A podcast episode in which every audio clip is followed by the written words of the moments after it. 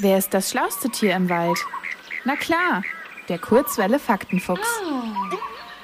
Wann ist endlich Weihnachten?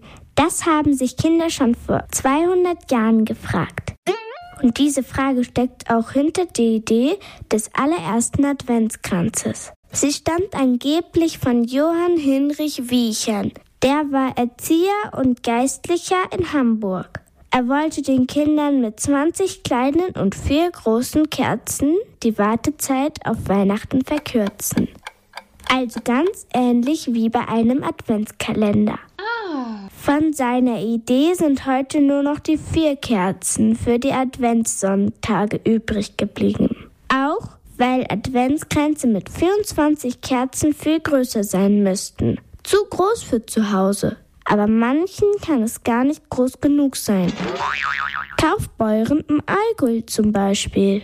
Jedes Jahr trumpfen sie mit den angeblich größten Adventskranz der Welt auf. Mit fast zwei Meter hohen Wachskerzen.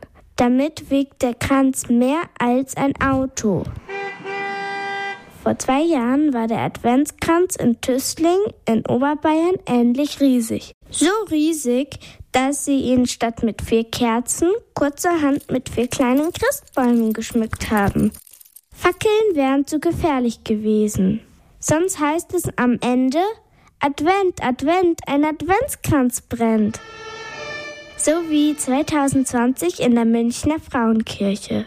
Hier hat der Adventskranz am vierten Adventssonntag einen Feuerwehreinsatz ausgelöst.